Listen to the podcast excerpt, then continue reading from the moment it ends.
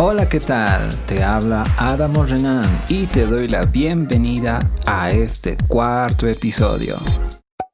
Día los miré, me di cuenta que se habían hecho algo extraños y no sabía por qué lo veía así. Quizá faltó más charlas que solo trabajo, más horas jugando que alguna reprimenda, más momentos juntos en una mesa que en una máquina de coser. Como fuere, jamás había tenido esa sensación de no conocerlos. Fue una desconexión total la que sentí aquel momento. Y ahí estaba, quieto viendo cómo ellos entraban y salían. Pues sí, te hablo de mis padres. Y esa sensación fue en mi adolescencia, en esa edad donde uno va descubriéndose a sí mismo y también va definiendo su propio carácter. Recuerdo que esos años era arduo el trabajo en el taller que teníamos y no que mis padres eran dueños de un gran negocio, sino que en nuestro pequeño taller había que redoblar esfuerzos para alcanzar cantidades próximas que la competencia fácilmente lograba. Ahora te invito a traer a memoria a tus padres sobre el recuerdo que tengas de ellos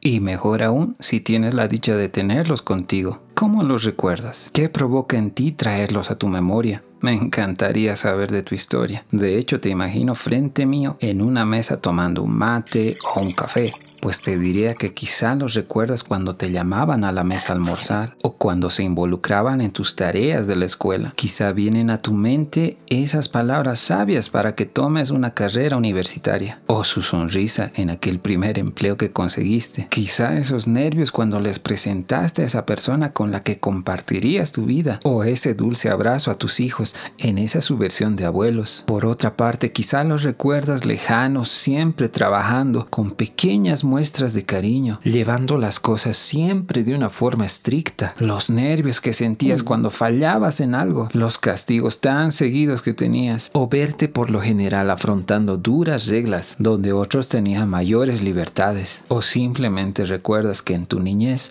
uno de ellos se fue y ahí estaba quien quedó a tu lado tomando ese papel de papá y de mamá.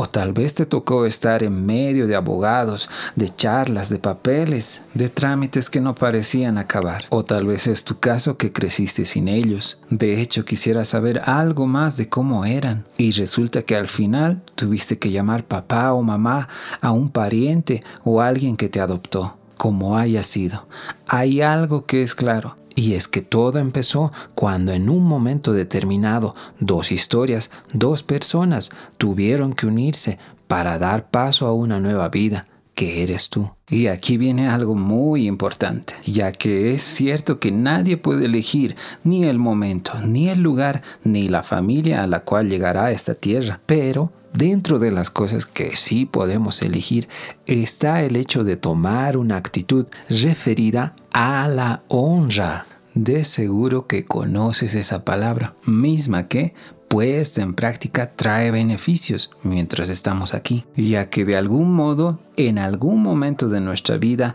nos toca ese papel de hijo o de hija, de padre o de madre. Pues justamente por eso Dios lo planteó de esta forma. Honra a tu padre y a tu madre para que te vaya bien y seas de larga vida sobre esta tierra. Sin duda todos queremos que nos vaya bien, emprender y tener éxito, vivir bastante y si nos toca partir a la eternidad, pues mejor si es en los años altos. Así que es tan importante entender cómo todo esto está relacionado. Si lo piensas, es fácil tener esta actitud de honrar con padres que resultan un gran ejemplo e inspiración en nuestro día a día. ¿Cómo no hacerlo por personas así que nos brindan siempre su atención y todo su respaldo, disfrutamos estar con ellos. Pero todo esto puede cambiar radicalmente cuando no tuvimos o no tenemos esa misma referencia, esa misma conexión o ese trato que hayamos recibido de quienes son o eran nuestros padres. Qué distinto cuando nuestra imagen sobre ellos